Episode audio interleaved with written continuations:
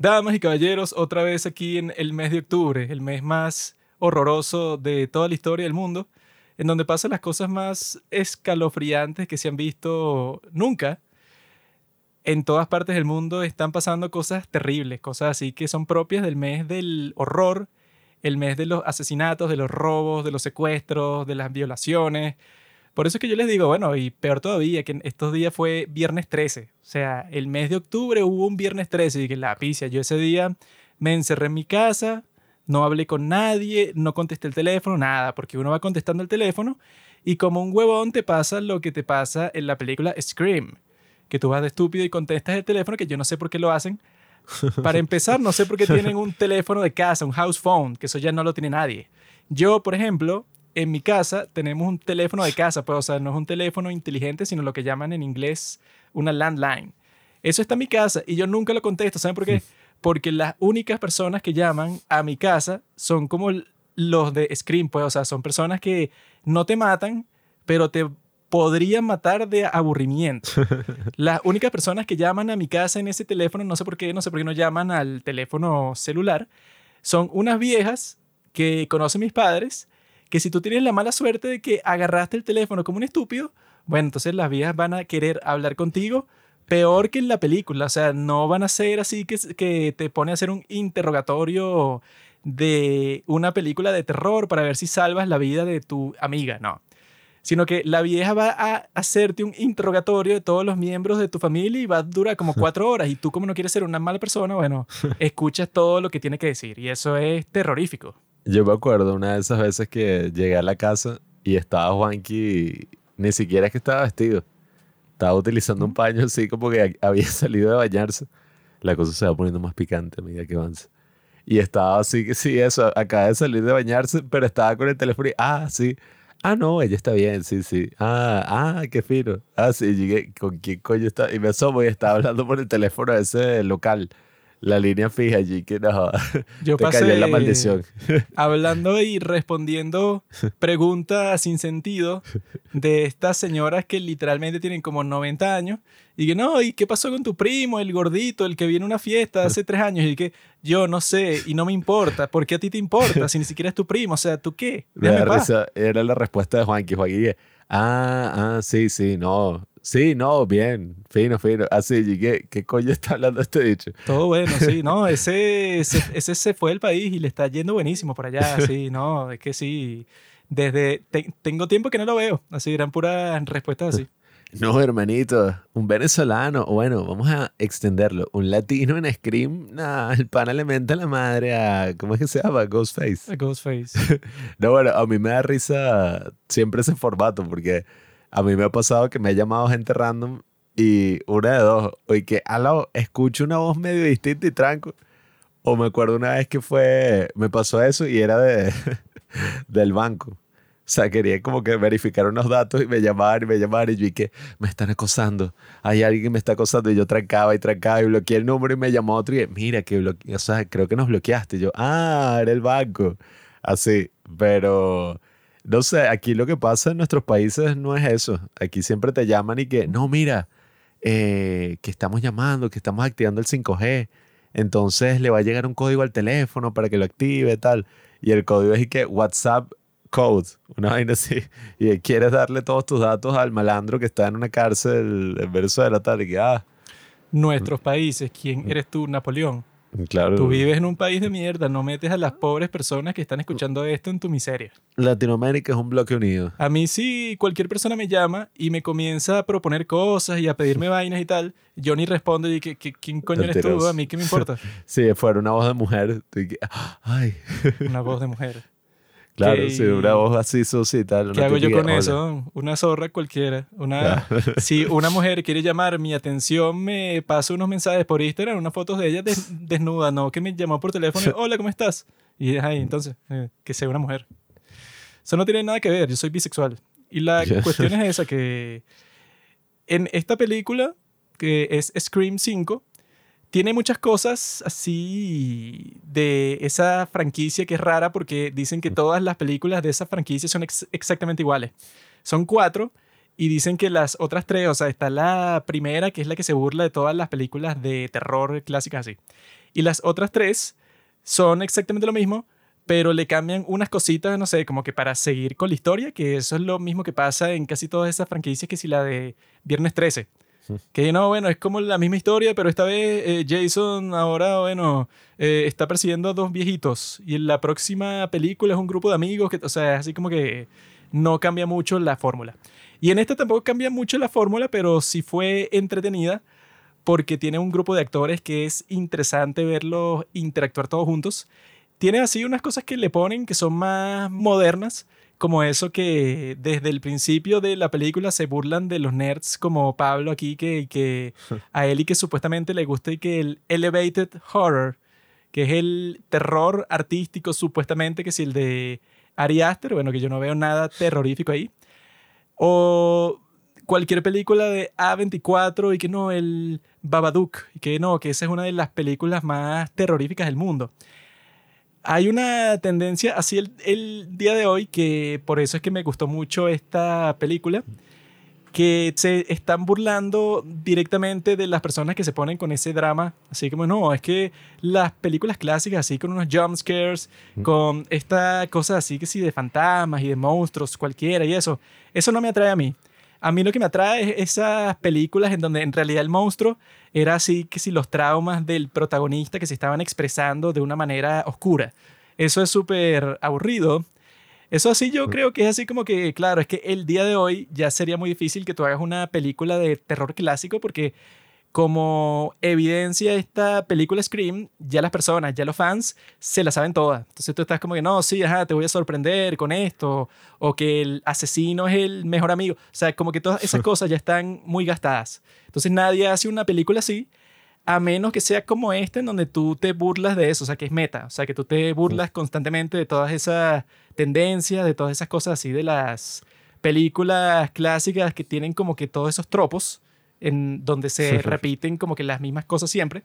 Así es como hacen el día de hoy, pero ya no existen películas que intenten ser así, pues, o sea, como que en realidad de horror clásico que sí de los 70, 80 por ahí.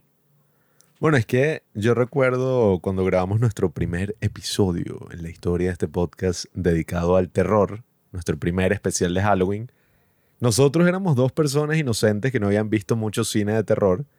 Nuestros padres católicos, cristianos, nos tenían encerrados como por ocho años en un ático, en, bueno, sótano, no sé. Nunca vi la luz del día, no podía distinguir. Pero el punto es que ellos no nos permitían ver nada de esto. Nos ponían puras películas cristianas. Y bueno, nada, con el tiempo abrimos este podcast y decidimos ver todas las películas que nos habíamos perdido, o gran parte de esas películas. Y me acuerdo que empezamos a ver, vimos que sí, Pesadilla en la calle del infierno, eh, o Elm Street, vimos La masacre de Texas, vimos que sí, slashers, eh, películas así, bueno, de aquí a, a, tres años atrás, que fue cuando grabamos ese episodio, hemos visto como todas esas, Viernes 13, como que todos los clásicos, ¿no? Y recuerdo que cuando nos estábamos preparando vimos Scream. Y era como algo en ese contexto totalmente distinto. Porque, ajá, el director y creador de la saga de Scream es Wes Craven, ¿no? A quien le dedican esta última, bueno, penúltima película. Porque ya salió la 6 en el 2023. Y este tipo es el creador de Freddy, Freddy Krueger, el director de Pesadilla en la calle etc. Y el tipo es tremendo director del terror yo me acuerdo que por alguna razón vi unas entrevistas con él cuando era más pequeño y él hablaba como del cine, de la importancia del cine del terror y decía que no, es muy importante el cine del terror porque hay gente que piensa, ay no, esos monstruos tan feos y todo, pero él dice como que bueno, es mucho mejor que tú le pongas una cara a, qué sé yo, a todas esas cosas que te asustan en el día a día y tú lo personifiques en un monstruo y puedas ver una película donde los protagonistas le caen a golpes al monstruo y lo matan y lo vencen, o no sé, o sea, escapan de él, o no sé, tienes como que algo personificado así, que los miedos de tu día a día, que son cosas que, bueno, son muchísimo más impredecibles, muchísimo más complejas, mierdas ahí que no puedes asesinar con un cuchillo, pues. Entonces, el tipo, siendo tremendo director así, notó como todas las franquicias se terminaban agotando. un poco lo que pasó con estas películas de Freddy Krueger y con todas las sagas, en verdad. Todas esas sagas así, hay, bueno, si no quieren calarse todo ese coñazo, ¿no? Eh, todo ese golpe de ver cinco películas mierderas así, pueden ver los videos de Te lo resumo así nomás, que el tipo y que la saga de Halloween, la saga de Viernes 13, la saga de tal, y tú ves que, bueno, cada película se va yendo a la mierda hasta que no tiene ni sentido. Entonces, claro, el tipo al ver esta tendencia, él creó Scream, que es una película donde, si bien es una película de terror legítima, uno la disfruta y se asusta, la película se burla constantemente de todas las cosas del terror, todos los clichés, todas las cosas así predecibles, incluso es que está esta escena famosa que es y que no, 10 eh, cosas que tienes que hacer o cómo es la lista de las personas que mueren en una película de terror. Como que 10 cosas que te van a hacer morir en una película de terror. Entonces es que sí, hay la persona que sale sola de la habitación, eh, las personas que tienen sexo en la película, las personas que hacen tal. Entonces eso, la película se burla de todo esto. Y en esencia es un, como le dicen los gringos, who done it. Que es como todas estas historias de Agatha Christie, de detectives y tal, que es que bueno, el asesino podría ser cualquiera. Y la grandeza de la saga Scream, que bueno, spoiler alert de casi todas las películas de Scream, pero bueno, ya tienen su tiempo, es que usualmente el asesino no es uno solo, sino que son varios. Y eso es lo que explica por qué el tipo es tan, no sé, tan habilidoso en todos los asesinatos. O sea, lo fino de eso es que te ayuda para la logística de cualquier cosa que estás haciendo. Porque como son varios los que van a ser las víctimas, porque siempre es de un grupo de amigos que están castigando por algo. Y no, es que todos ustedes, no sé, me hicieron algo a mí o yo siempre odié a este tipo y a toda su familia, entonces yo los voy a ir matando uno por uno. Entonces es chimbo que sea solo uno porque entonces, eh, si ya lo viste en un sitio, entonces ya sabes dónde está y te puedes organizar con las personas para perseguirlo y eso. Pero si son dos, y como que no se revela porque los dos se disfrazan exactamente del mismo personaje, entonces tú siempre estás pensando que es uno. Y cuando piensas que ya los jodiste te sale el otro por detrás y te clava el cuchillo por el trasero y bueno, listo, o sea, siempre tienes que estar pendiente como en esta al principio que Jenna Ortega, que es una de las chicas más candentes de todo el mundo según el internet. No sé por qué es así, porque yo la veo a ella y yo digo, bueno, o sea, está chévere, ¿no? pero yo ya conozco un mundo de chicas como ella que se llama el mundo del K-pop. Entonces yo creo que quizá los gringos, que son muy normies y no conocen el K-pop, entonces ven una chica como Jenna Ortega, que es de ese mismo perfil, que bueno, que es joven, que se ve inocente, se ve pura, así, se ve como que, ah, bueno, esta tipa está como que ah, súper bonita, así, tipo la chica, no sé, que te gustaba a ti en el colegio, así. Yo creo que ese es el atractivo que ella tiene, pero en el internet no sé por qué están así. Bueno, hay, mil memes y mil reels que son la chica más hermosa de toda la historia. que la pasada que era así era esta Millie Bobby Brown, que ya como que pasó a otra vida, o sea, ya como que pasó su fecha de caducidad. Y la que era así antes era, bueno, claro, Emma Watson, que cuando era Hermione, yo me acuerdo que en internet todos los memes era ni que no, sí, es que yo quisiera estar con una chica tan bonita y tan inteligente y sí, o sea, era que sí, una, mm, un culto a Emma Watson en todas las páginas de memes de puro muchachitos que yo en ese entonces cuando veía esas páginas que si Nangak tenía, no sé, como 14 años, pero era así que no, esta era la chica más hermosa de todo el mundo. Y el día de hoy esa chica es Jenna Ortega, para los losers que, bueno, que piensan que eso es así. ¿Cómo es que se llama también la de The Witch? La que es como medio argentina. Anja Taylor-Joy, amigo. Yo estaba pensando Pero esa no entra ahí, porque esa es Esa por un tiempito. Ah, bueno, y, Porque esa se ve muy rara ahí. No, pero esa nunca llegó a ese nivel de las otras porque esa salió en puras porquerías. pero Millie Bobby Brown y Emma Watson, como estaban en las franquicias más populares del momento, todo el mundo y no, claro, estas son las principales. Chloe Moretz era un sadiqueo porque ella empezó así a la fama con Kika y ella tenía que si 13. Entonces todo el mundo esperando y que, ajá, mira, mira, en internet pues, y que mira cómo se está poniendo. Y la caraja sí, o sea, todo el mundo estaba y que, wow, qué locura, pero su agente era una mierda y empezó a salir en todas las películas mierderas, pero todas, pues. O sea, que si el remake de Carrie, que fue una cagada, una película que es que si la peor película en la historia de la humanidad que se llama Movie 43, o sea, película 43 que, bueno, es que sí, no vale ni la pena contar lo que pasa en esa película, pero es terrible. Y esa, esa obsesión que tiene internet así también está como esta Zendaya. Estás loco. ¿no? Que, o sea, pero no así como que, ay. O sea, será para los tres psicópatas que les gusta Zendaya. Eso no es que yo no entiendo mucho eso. O sea, yo no entiendo la vaina con Zendaya y que, ay, sí. Horrible. ¿no? es una, una tipa sucia del gueto de tu ciudad. O sea, una tipa horrible. No entiendo. Pero el punto es que esa chica Jenna Ortega, que yo vi algo interesante porque eso en Scream eh, son los que más se burlan de que eso, que al principio está la chica sexy, como en todas las películas de terror, que la protagonista siempre debería ser una chica sexy, Mm. y está haciendo algo ahí y la van a matar al principio, ¿no? O sea, como que te la muestran como si va a ser la protagonista de la historia, pero en realidad no, en realidad la matan súper rápido para establecer así de una de que el malo de esta película es, es muy cruel. Y que yo vi que en la Scream original, esta tipa era Drew Barrymore. Y lo que hicieron los tipos es que en el póster, cuando estaban haciendo el marketing de la película, la ponían a ella en, en el centro de todo. Para que la gente pensara que no, claro, esta es la protagonista de toda la película. Y al principio, cuando tú la estás viendo, la matan y no sale más nunca. Y tú estás de, ¿qué? Entonces, así como, bueno, que te sorprenden completamente. Hicieron lo opuesto con esta película porque supuestamente los pósters de Scream, esta que es Scream 5, Jenna Ortega sale como a un costado, como que bueno, que no importa mucho.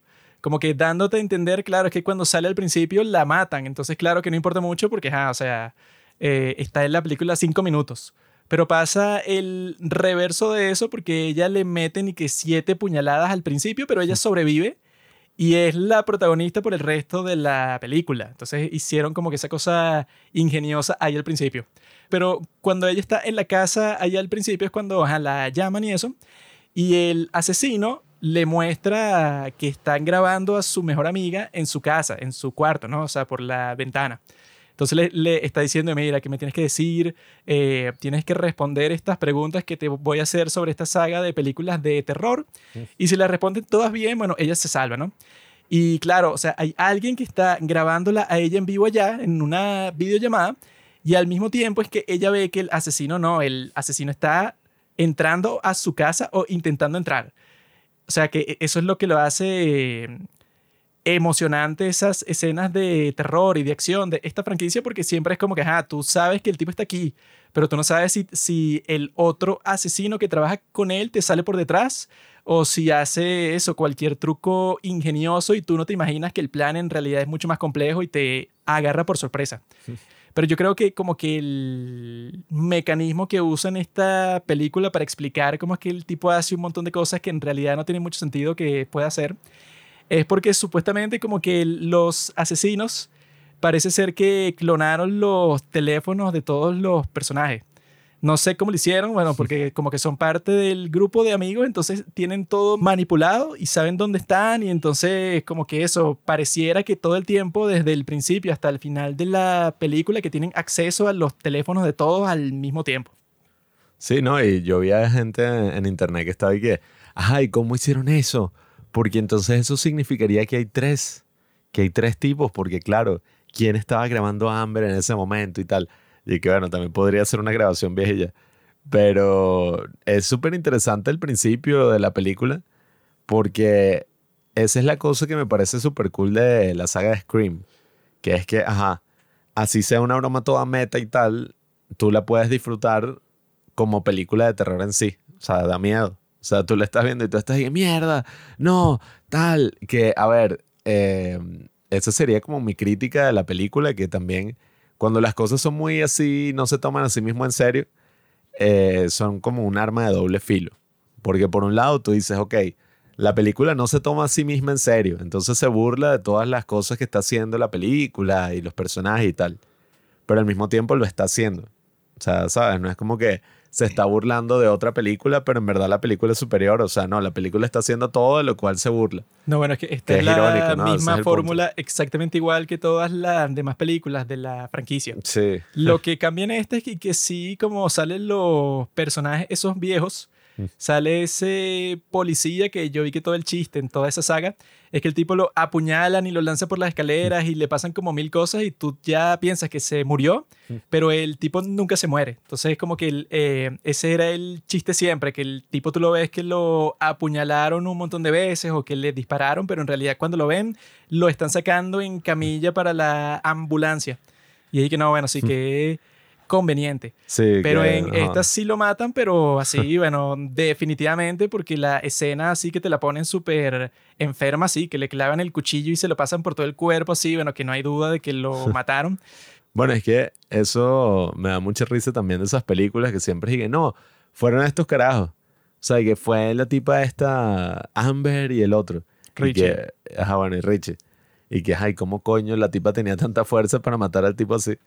Pero bueno, Sí, o sea, para clavarle un cuchillo así, aunque eso yo, Mierda. si la tipa es lo suficientemente así loca, así, pero maniática, no sé si es tanto de fuerzas, sino que tú simplemente, bueno, no sé, cuando le clavas el cuchillo tienes una adrenalina tal fuerte que, bueno, que te, no sé, te da una fuerza súper intensa.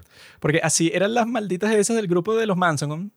Que mataron a un a todas esas personas ahí y cuando tú las veías y que no, pero si estas son unas muchachas todas flacuchas hippies así. Sí, que, bueno, creo que incluso la tipa esta que hace de Amber estaba en la de Tarantino, en la de One Super in Hollywood. Estoy casi seguro que era una, una de las tipas de la familia. Pero bueno, el punto es que la película es un soft reboot que hacen como todo un discurso burlándose de ese hecho. Que eso es algo que nada, pues, o sea, nació sobre todo con las películas estas de Star Wars, que 7. Star Wars 7, la nueva Jurassic Park, eh, que bueno, Jurassic World. Las secuelas de Star Wars, amigo. Sí, bueno, pero esa basura, mejor olvidarla. Eh, me quedo, bueno, la 8 da risa. La 8 sí da mucha risa, eso sí hay que mantenerla. La De 8, las Jedi. la 8 vale la pena verla, pero así porque, bueno, pues los tipos se inventaron que sí, bueno, esa película tiene, no sé, como 15 subtramas. No. Y que no, bueno, que el tipo tiene una relación con la China, pero al mismo tiempo la otra la entrenan en otro sitio y la guerra es porque los están persiguiendo. Luke toma leche verde ahí de unas mamas alienígenas. Y eso, pues, o sea, cuando se estrenaron esas películas, esas nuevas sagas, todo el mundo estaba como de, qué locura. O sea, van a reactivar algo que todo el mundo pensó que era imposible, pues, hacer una secuela de esto. Y no solo eso, o sea, van a sacar más películas, va a ser una nueva saga, una trilogía, tal. ¿Y qué pasó? Cuando la gente fue a verlas en el cine, todo el mundo estaba como completamente cegado por el hype y todos y que no, excelente. O sea, yo, nosotros la vimos tres veces en el cine y que no, o sea, la película es una genialidad. Y me acuerdo que después vimos un video de Red Letter Media, que ellos sacan videos muy buenos, así como con un personaje que se llama Mr. Pinklet. Y el tipo se quejaba de que, que no, bueno, esa es la estrategia que están aplicando todos estos bichos flojos, que se llama y que soft reboot, que es que básicamente agarras la misma historia exacta, o sea, casi que lo mismo que ocurre, y lo que haces es que cambias a los actores, cambias como que todo el contexto así de la trama y la cosa, como para que, ay, sí, es una historia nueva y todo así, pero en esencia es lo mismo. Star Wars, yo cuando lo vi la primera vez, o sea, me gustó, pero por el espectáculo cinematográfico, porque yo me acuerdo que yo en ese punto yo puse mi reseña que yo le hice para una página ahí que yo estaba escribiendo. Yo puse que no, bueno, o sea, la trama, obviamente que es exactamente la misma de la primera de Star Wars, pues, o sea, que si no cambiaron nada, Mm. solo el tamaño de la estrella de la muerte y ya. Pero como todo lo otro, sí se esforzaron así en donde eso, no sé, como que la puesta en escena y la cinematografía y los actores y tal, como que sí trataron de que eso fuera lo más clásico posible, si es disfrutarla, eh, disfrutable verla, eh, incluso varias veces en el cine y todo. Pero el problema es que, claro, o sea, ya cuando pasa el tiempo, tú dices, bueno, ya yo no la quiero volver a ver nunca, porque si fuera por ver esa historia, veo la primera de Star Wars, que literalmente 100 veces mejor, y tiene todo ese tono chévere, así ese feeling eh, clásico y eso.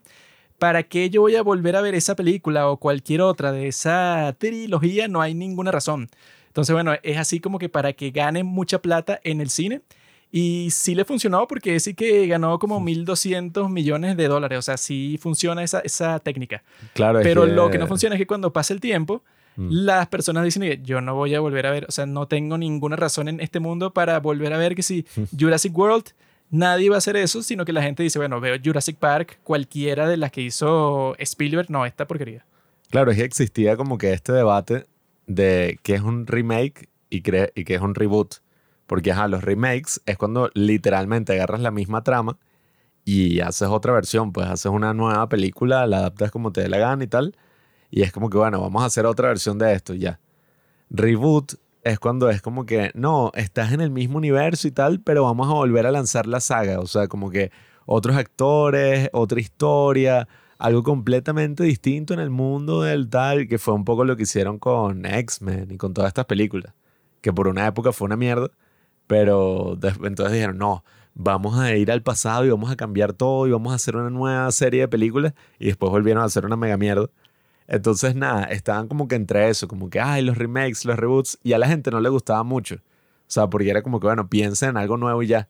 O sea, dejen de andar haciendo esa basura. Es que bueno, es que lo bueno esta de, por lo menos, de esta película de Scream, es que los tipos hacen exactamente lo mismo, pero por lo menos se quitan la máscara. Que ya, bueno. yo voy a hacer lo mismo que hacen todos los estudios, pero te voy a decir dentro de la película y todo, que, ah, ok, esta es la tendencia que hay en el cine del día de hoy. Y yo, bueno, estoy haciendo lo mismo, pero por lo menos no soy hipócrita, no estoy pretendiendo que esta es una nueva gran película de terror, sino que lo que yo hice es buscar a los actores viejos y los pongo aquí en unos papeles prominentes para que las personas que les gusta la franquicia de Scream se digan, oh, mira, ahí está. Hago exactamente lo mismo que eso fue lo de Star Wars Episodio 7, que mira Harrison Ford, y mira Mark Hamill. Claro, que eso fue lo que decidieron hacer, como una secuela, porque ajá, tienen los mismos actores y no, la trama continúa, sí, sí, esto es algo nuevo. O sea, no, mentira, esto ya lo habíamos pensado, o sea, esta es una continuación de los personajes y tal pero en esencia no es ninguna continuación nada, sino que repiten la misma trama, o sea, hacen un remake, pero es un remake blando, pues. Es o sea, un requel. Sí, o sea, en la película exacto le dicen requel y es eso, pues te lanzan como un reboot para sacar más dinero. Es como, al final eso fue lo que trataron de hacer todos estos estudios. Como que, bueno, ¿cómo podemos hacer que esto produzca más dinero aún? Pero bueno, esa, o sea, cuando tú ves esta, por lo menos te diviertes cuando la estás viendo, porque, bueno, sí, como que. Yo creo que eso, como que la hacen, pero sin estar pensando así de que no, es que esto en realidad es un proyecto artístico en donde yo voy a sorprenderte así, porque cuando tú haces eso también puede salir mal. O sea, porque si tú estás claro de que tu proyecto es simplemente eso, pues es como que un remake, pero que lo llama secuela por llamarlo así ya es bueno que hagas eso porque estás claro que, ah, bueno, yo no tengo como que una gran aspiración de que este sea una gran película así súper buena. Que eso sí fue lo que tenían en Star Wars con, con las nuevas, que es que no, esto, estas películas van a ser que sí mejores que todas las demás. Pero con esta, por lo menos, los tipos están claros desde el principio. Y mira, esto es una cosa, eso, simplemente para satisfacer a los fans. Claro, un homenaje incluso. Te vamos a poner un montón de escenas de muerte pero lo fino de esas escenas en donde matan a estos personajes que tratan de hacer lo que hacían, pues esas películas viejas, pero en esos tiempos los efectos por computadora no eran muy buenos. Entonces las muertes siempre eran o como que muy cuidadosas, o sea, como que solo te mostraban ciertas partes del asesinato como tal, así, porque si te lo mostraban todo así explícito, se iba a ver muy falso. Pero lo fino de esta película es que los asesinatos que te muestran, todos sí son súper explícitos así. Y se ve súper real porque los efectos ya, bueno, que este es del 2022, ya los efectos por computadora para el 2022 ya son súper buenos que pareciera que fueran muertes de la vida real. Y eso, pues hay una en donde le clavan un cuchillo en el cuello al tipo este que hace de Percy Jackson y el cuchillo se le queda como que metido en toda la piel así, pero que se ve 100% real. Ese, eso yo me preguntaba, ¿ese es el mismo actor? Porque ese es el marisco, el marisco de la basura de serie ese, ¿cómo es que se llama? 13 Reasons Why. Sí. Es el mismo pendejo ese que Jiki nada, insufrible.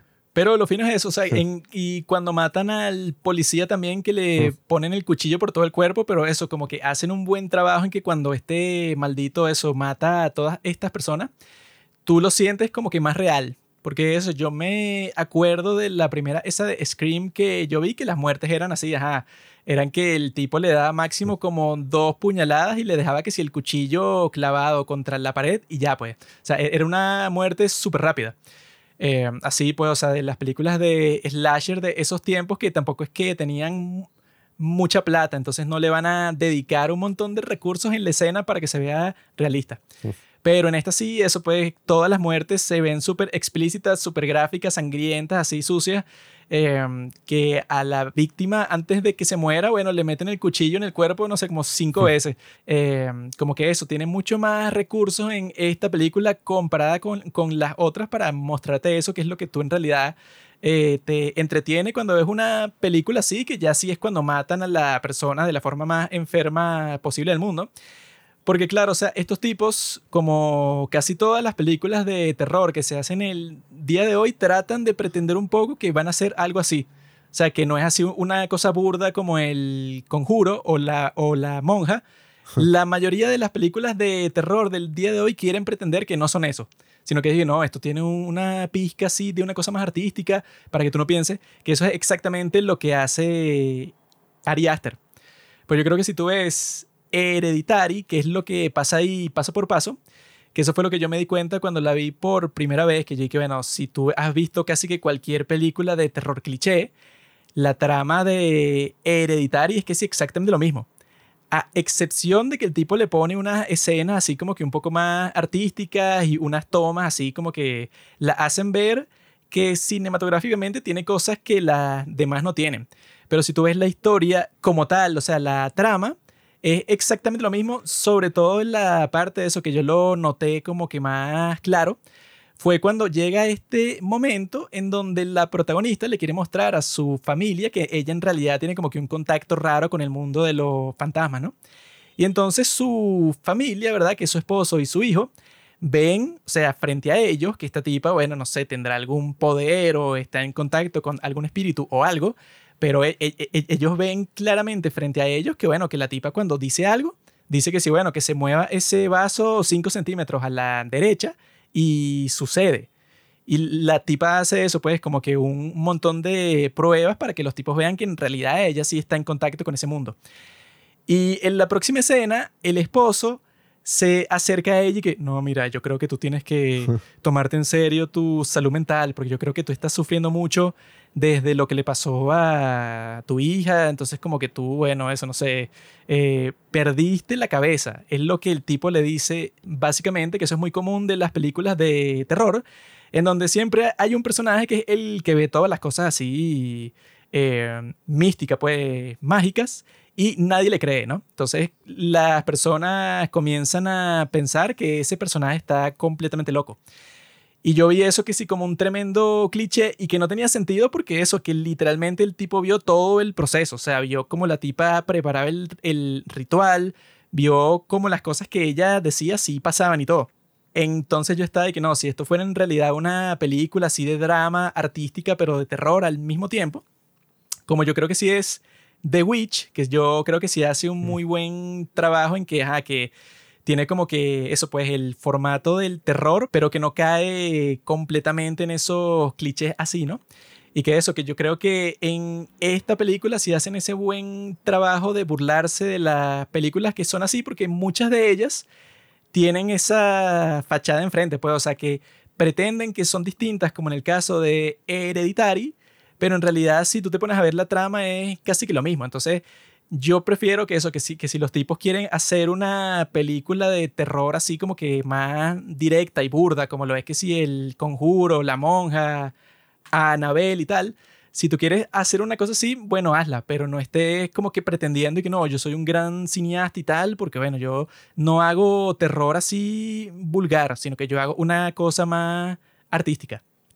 Bueno, es que lo interesante en el cine es que hay un lugar para cada una de esas películas. Pues, o sea, tú puedes ver cineastas que te sacan una muy buena película de terror, eh, bueno, terror elevado, como le dicen, que para mí no es más nada que, bueno, películas cuyo terror tiene que ver más con el tema psicológico, ¿no?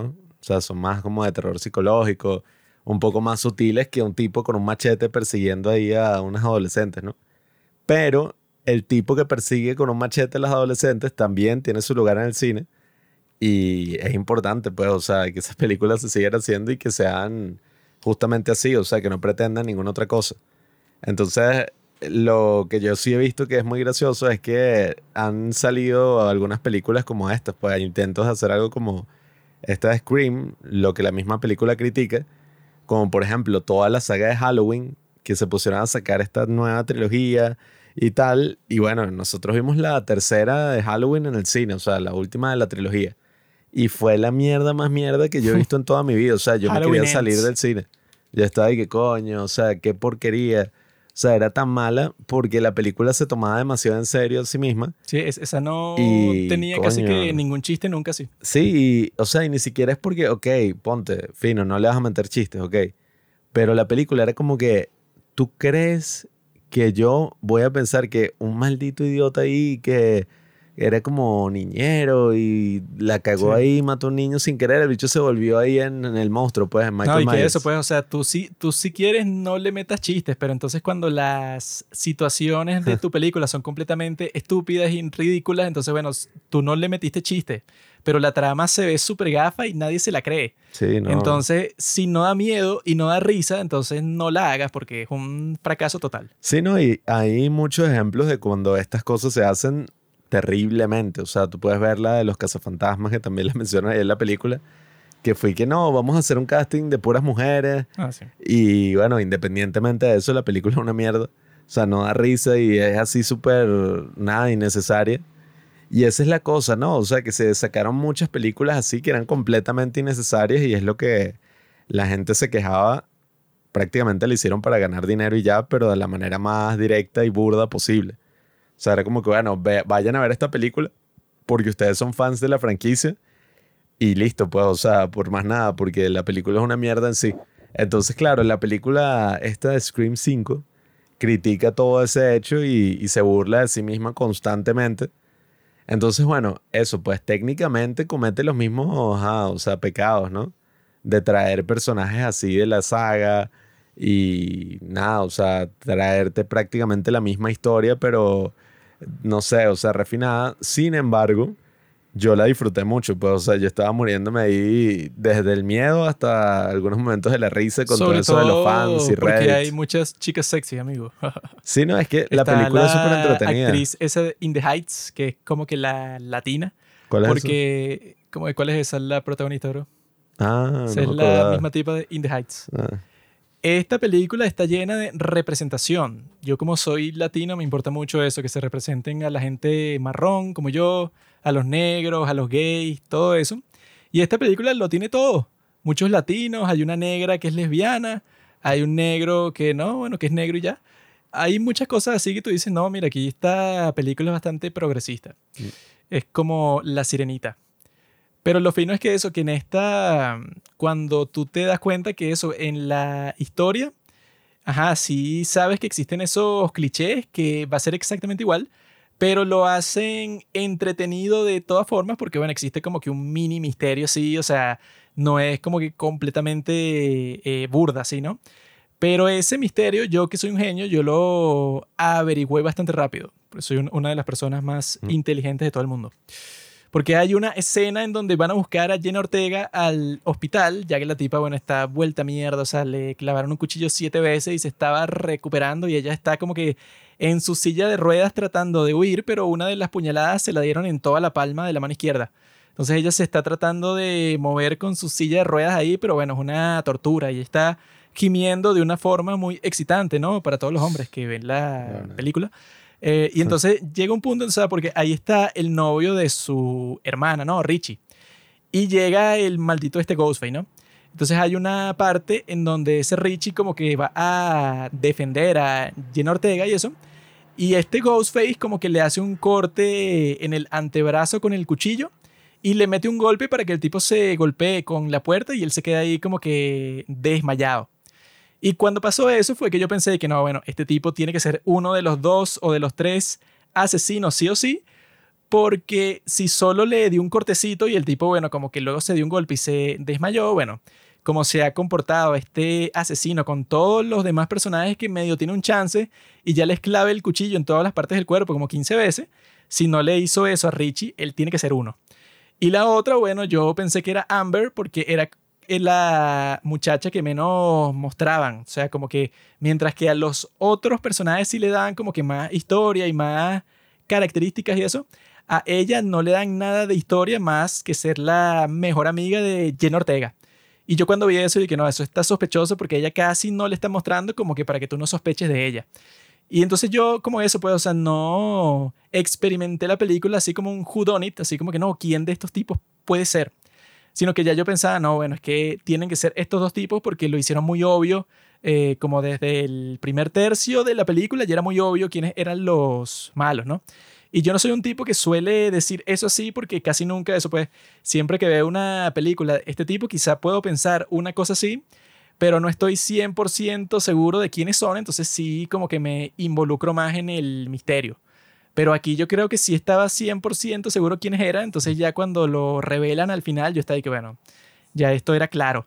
Bueno, es que incluso cuando ellos estaban buscando la cerveza en el sótano, tú puedes notar a la izquierda que hay como una túnica y una máscara así, o sea, bueno, una broma blanca sobre la túnica. Ah, y yo que, sí, que, ¿qué carajo será que esta maldita? Y bueno, es gracioso porque eso es lo más evidente. Y uno en estas películas constantemente te están jodiendo como que, ah, no, no puede ser lo más evidente, o sea, esto es un misterio.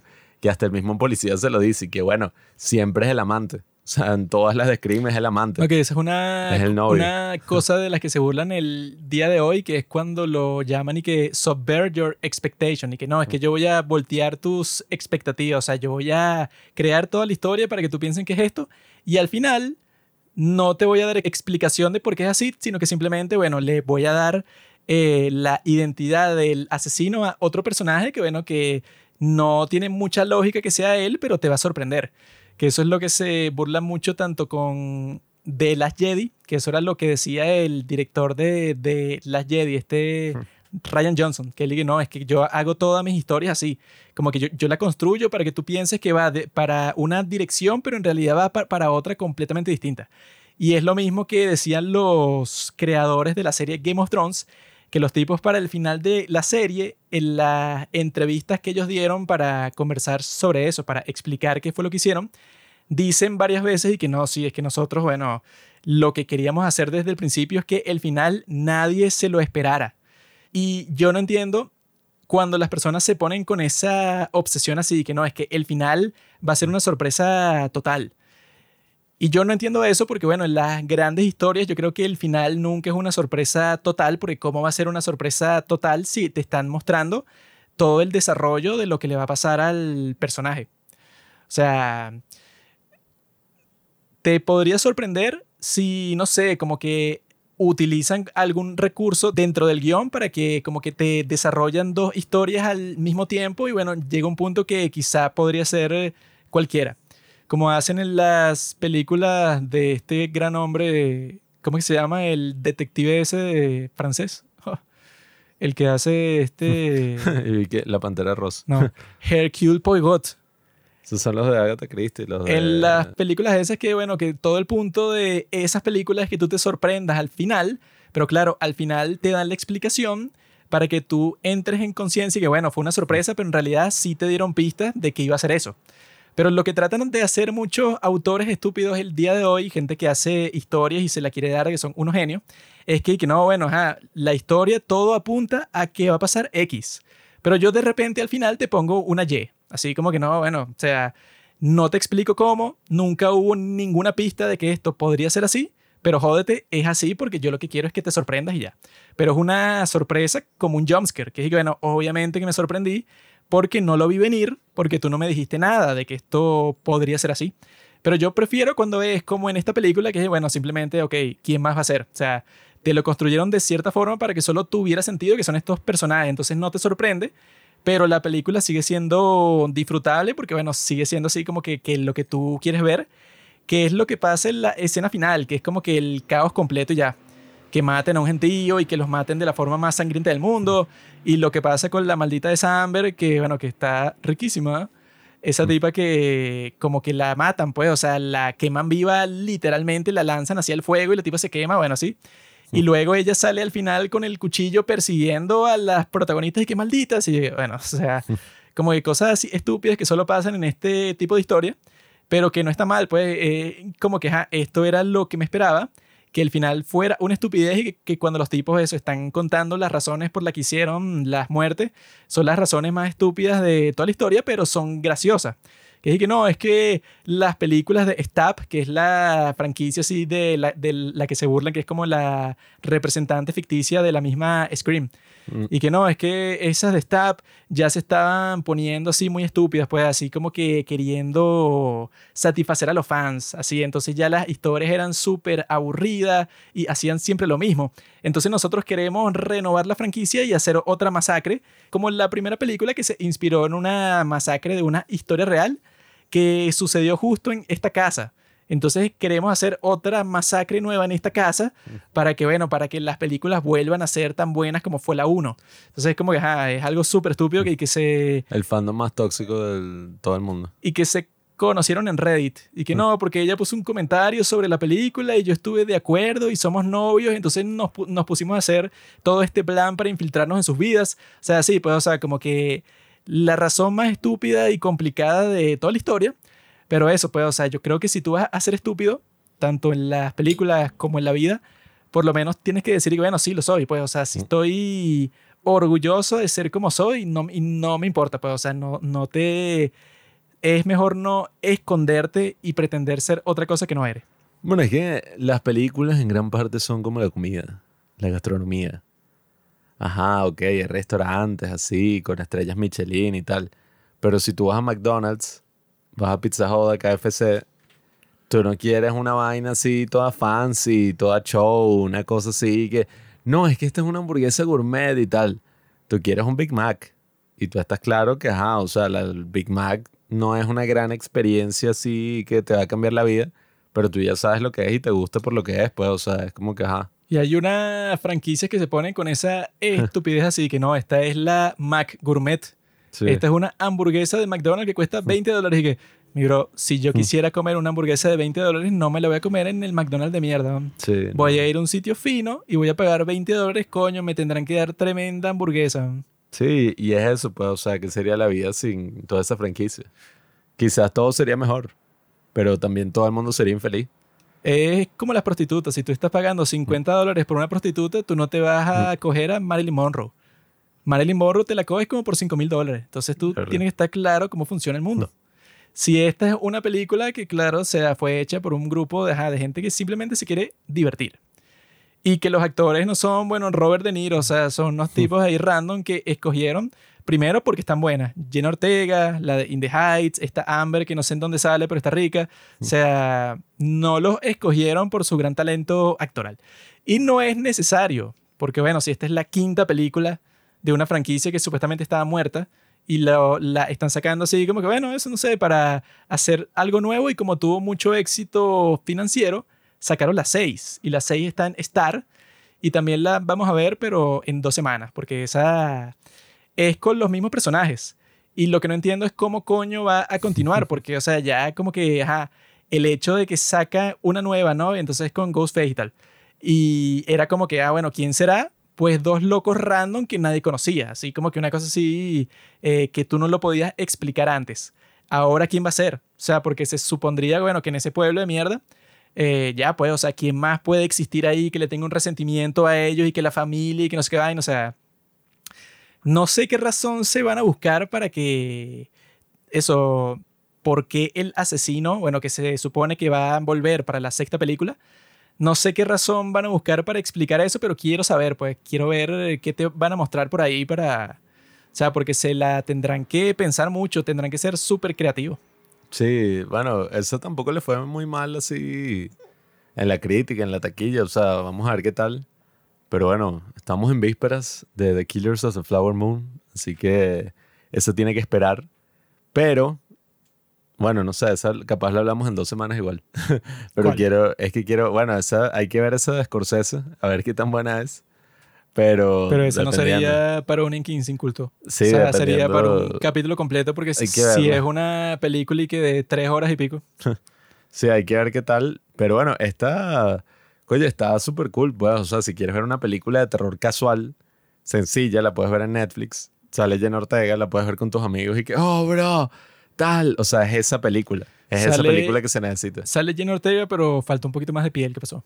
Nada, bueno, vamos a ver en esta segunda qué tal. A mí me gustan más las chicas así tipo Jenna Ortega que tipo su hermana, porque su hermana tiene una belleza más burda, más vulgar. Pero esta chamita sí, no sé cuántos años tendrá, pero es así como que eso, es más así de ese estilo. Creo que tiene ya como Jenna 20. Ortega, Emma Watson, Millie Bobby Brown, las chicas así que se vuelve la chica del internet. Mm. Porque la gente que se la pasa en internet suele ser más como yo, no suelen ser estos tipos, estos obreros de 35 años que le gustan son las tipas así, bueno, que sí, Pamela Anderson, y no, la tipa de Playboy que se hizo las tetas y tiene un trasero, bueno, que sí, Kim Kardashian. A los tipos que les gusta Kim Kardashian no se la pasa mucho en el internet, sino que se la pasan en club de stripper drogándose porque tienen mucho dinero y quieren a una mujer así, bueno, explotadísima, voluptuosa así. Pero los tipos con clase como yo, que tienen gustos refinados, nos gustan las chicas así. Por eso yo cuando veo esta película, está de ¿qué pasó? Jenna Ortega. Eh, así fue en Split también. Al final de Split, con Anja Taylor-Joy, los sádicos que hicieron, bueno, este, ¿cómo se llama el indio? Shyamalan. M. Night Shyamalan. El tipo al final de la película la pone la tipa así bien candente. Le pone así como que... eh, como que el monstruo este de James McAvoy como que le corta la ropa y la tipa está así como que ay, huyendo y tal y está así como que bueno, semidesnuda. Hay una de A24 que yo te conté que se llama X. Que eso es como en los 70 y van a grabar un video no por en una cabaña y entonces después creo que hasta sacaron otra que se llama Pearl, que es la precuela. Eh, yo no terminé de ver X porque, no sé, como que me fastidió un poco. Es así una clásica de terror y están como eso, pues grabando su video ahí. Pero hay un momento en que Jenna Ortega, ella va como la novia del sonidista, que el sonidista es un perdedor ahí de lentes gafos. Y la tipa de repente como que se activa y que no, mira, y si yo quiero aparecer en las escenas y tal. Y la tipa, bueno, lo único es que el actor, pues, ajá, es, eh, ¿cómo, se llama el tipo de este Kid Cody? O sea, es un afroamericano así alto de afro. vaina, No, ya olvídalo. Pero yo quisiera ver eso. Esa es la cosa ahí. Eso es una perversión. ¿no? ¿Qué? ¿Qué es lo próximo? ¿Un perro usando lentes de sol? ¿Qué, es? ¿Qué tiene Juanqui? Racista. Sí. Pero eso, pues, a ver, esta película, como les digo, es una buena candidata para ver así en Halloween. Sencillo, relajado, sin mucho show. Ojo, también pueden ver la Scream original. Yo creo que se mantiene, pero si quieren algo más adecuado a las sensibilidades del día de hoy, incluso desde el estilo cinematográfico, así, que se ve en Ultra 4, ¿cómo es? 4K y todo ese show así, la pueden ver y la van a disfrutar. Pues yo la disfruté mucho. Ahora hay que ver qué tal la secuela. Y nada, bueno, la saga de Scream, no sé, yo creo que vería quizás la segunda que la dirigió el mismo este Wes, Wes Craven, que además esta película es un homenaje a ese tipo, al final es y que para Wes. Pero de resto yo vi otras por ahí, no, no sean muy buenas, Mi- sobre todo las últimas dos. Mi escena preferida de esta película es cuando Amber le mete un tiro en la cabeza a la otra pendeja esa. Porque esa fue la muerte más cool de todas. que la tipa está ahí que yo no soy la asesina, mi novio lo acabo de encontrar muerto afuera en el bosque. Y la tipa sonríe como una maldita y que yo sé. Y le mete un tiro así, pero entre los ojos, o sea, un tiro perfecto. La felicito. Habrá practicado mucho para darle un tiro así a sangre fría. Esa es mi escena preferida y claro, me, me, me puso, como dicen, así cachondo. Entonces, Mm. como que no, esto sí, una No, mujer no. atractiva asesinando a otra sangre fría y llenando todo de sangre. O sea, ¿qué escena más candente puede existir? No sé. Que está crónicamente en el internet. Pero, ah, bueno, Ese es el y- punto de Halloween, vivir todo ese tipo de escenas así crudas. Porque yo creo que cuando hacen eso de forma para revelar quién es el monstruo, quién es el asesino, funciona muy bien, porque es así como que, bueno, yo ya sabía que era ella, ya me esperaba, pero no sabía cómo lo iban a revelar y esta forma de revelarlo, yo estaba de coño, qué loco. O sea, porque normalmente cuando se revela quién es, es más como que una cosa más cursi así que el tipo que tú creías que era una persona súper dulce y tal, de repente pone una sonrisa, pero como diabólica, sí. Y que, bueno, Pablo, tú pensabas que tú estabas aquí solo el, el día de hoy. Y pone una sonrisa así como de oreja a oreja, pero como unos enfermos. Así es Ay. como suelen revelar quién es la persona mala. Y la persona a la que le está sonriendo pone un- una cara así como que no, del shock más grande de toda su vida. Porque ya sabe que en una película así, si una persona sonríe como el guasón, ya sabes que es él. Pero en este que sea así tan directo, que simplemente le explote la cabeza a este personaje, que es un personaje que a nadie le importaba, creo que es una forma muy cool de así de hacer esa revelación, un shock. Ay, pobre Juan, que no entendiste. El monstruo no es ese. Esa no es la. Bueno, esa sí es la forma de revelar el monstruo. El monstruo es la audiencia. Que ve esas escenas y que. ¡Oh! O que sí, ay, sí, mira, están matando, están quemando a la tipa y después le metieron un tiro, después de que le cuchillaron. El, eso es Funny Games. Funny Games de Michael Haneke. La mata a ella y luego la queman viva y luego la tipa sale con un cuchillo toda deformada a vengarse y Jenna Ortega le mete un disparo en la cabeza y dice que I still prefer the Babadook. O sea, esa parte fue muy fina. Toda esa escena final porque los tipos simplemente dijeron y bueno, ya que coño, vamos a poner puras locuras así. Bueno, es que las todas al mismo tiempo. Les disparan, les hace todo aire las tipas como si nada, incluso Sí. al final, y que no les pusieron una venda y Ay, que a ti no te metieron un tiro en el estómago. Yo, yo vi una cosa así que fue como que grabaron finales distintos, como que, ajá, les va a pasar todo esto a ellas. Que sí, a eso, a Courtney Cox y a la otra tip y tal, como que les van a disparar, a apuñalar, mil vainas. Entonces, y que grabaron un final en donde se morían todas. Y grabaron otro en donde no les pasaba nada, que fue el que escogieron. Pero y que los grabaron los dos porque era como que no, es que, claro, es que lo, lo que tendría sentido era matar a estos personajes porque ya son de las películas viejas y bueno, como les disparan y los apuñalan al final, no tendría mucho sentido que sobrevivieran. Esa era la escena, la idea al principio. Pero los tipos están y que no, pero sería muy triste. Y que, que muy triste, ¿no? o sea, no existen. Que no tiene Lo puedes matar. No, es que eso, esa. Courtney Cox le meten un tiro y la tipa como a los cinco minutos como que se recuperó y ayuda a su amiga y estaba parada ahí todo el tiempo. Luego la Y apuñalan habla, habla, o sea, está ahí relajada. y pues. que te metieron un tiro, te apuñalaron y luego como a los cinco minutos está ahí toda tranquila como que conversando con el resto de los personajes. Y que, No, y bueno, con una manta, así en una ambulancia. Y que bueno, qué carajo. tú deberías estar o muerta o en terapia intensiva, o sea, listo. Sí, ¿no? Y la otra, o sea, la otra también la apuñalaron así en el estómago y la tipa como que, bueno, al final, bueno, a todas, a las tres tipas la- les metieron un tiro, las apuñalaron. la protagonista esa sale con una venda en el estómago y ya, y que no, mira, bueno, o sea, funcionó. O el mismo carajo, pues, que el, el tipo le... A Richie le metieron un tiro en la pierna y que, bueno, a ti te meten un tiro en la pierna y tú no vas a estar ahí relajado y que, ah, ja, ja". Yo sí. Pero, no sé, yo lo que digo es eso. Vean Funny Games para que entiendan por qué la audiencia está siendo eh, manipulada constantemente por la industria para que nosotros nos volvamos unos sádicos que tienen mor- curiosidad mórbida. Esa Y de abusan. Funny Games es buena. Esa que es así como que para Trolear a la audiencia. o sea, como que para señalar, como dice el director, que es un, como que un abuelo cascarrabias, así como Rick Sánchez de Ricky Morty, así que es como que no, todo apesta, todas las personas son estúpidas, así. Y él dice una cosa así sobre esa película, que es que no, es que eh, es raro como las películas te han condicionado para que tú cuando ves violencia no te escandalizas mucho, pero si hay una escena de sexo y que, ah, quítala, ay, no, sí, está, hay que censurarla.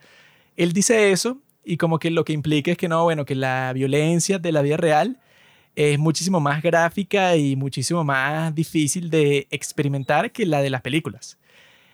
Y yo lo que le quiero decir a él es bueno, obviamente, bro, no tienes que hacer una película para demostrar eso. O sea, la película es buena, pero como en la entrevista el tipo se pone con ese show y que no, para que la gente en, en realidad sepa como que cuál es la verdadera desesperación que tú experimentas cuando ves violencia y eso. Y bueno, eso aplicará, mi amigo, para ti que eres un anciano de Austria o de Suiza, de un país así en donde hay, no sé, como un asesinato cada 10 años. ¿no? Pero en los Estados Unidos o en Latinoamérica, digo, bueno, sí, bueno, o sea, yo creo que tengo una idea bastante clara de cómo se ve la violencia en la vida real.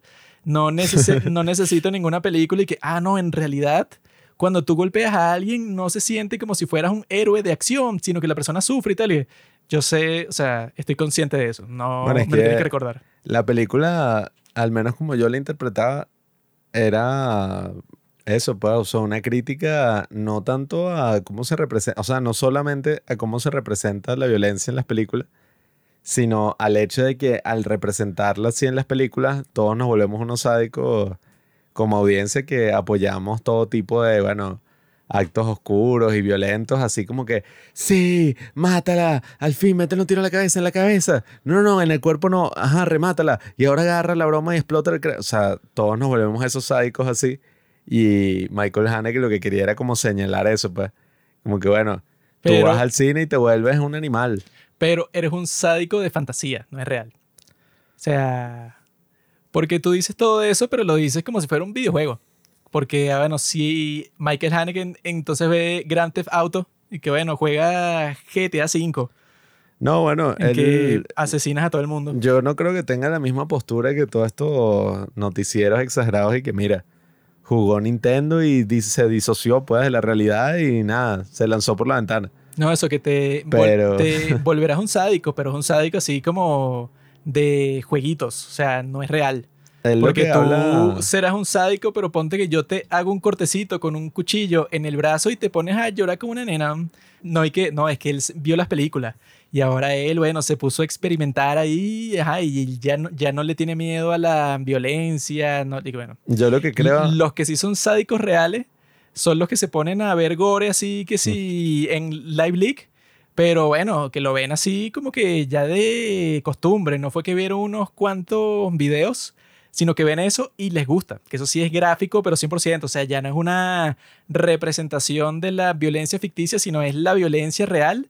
Y la más enferma, o sea, que tú en la vida real nunca la verías porque es que no, hay que cómo torturan a un tipo que era miembro de un cártel de drogas o una cosa así que tú nunca en tu vida verías en persona. Eso es lo que yo sí creo que te convierte en un sádico, pero sádico 100% real. Es que eh, al final es eso, la desensibilización de la gente. Sea por las cosas que ven las noticias, que bueno, eso ha mutado mucho, pues en la época de, de Funny Games eran los noticieros y todas esas cosas lo que mostraban eh, los actos más horribles y bueno, y las películas, obviamente. Pero en la actualidad es el internet. O sea, uno ve unas cosas en una película y al menos uno dice, ah, bueno, esto es falso. O sea, qué divertido. Scream. Pero tú ves ahorita Twitter lo que está pasando en la guerra y cualquiera de estas cosas, ¿no? Que todo el tiempo ahora ya el conflicto se reporta distinto. Ya no es y que, ah, mira, eh, vi en el periódico tal o un video de los tipos luchando. No, o sea, ahora son como 400 videos.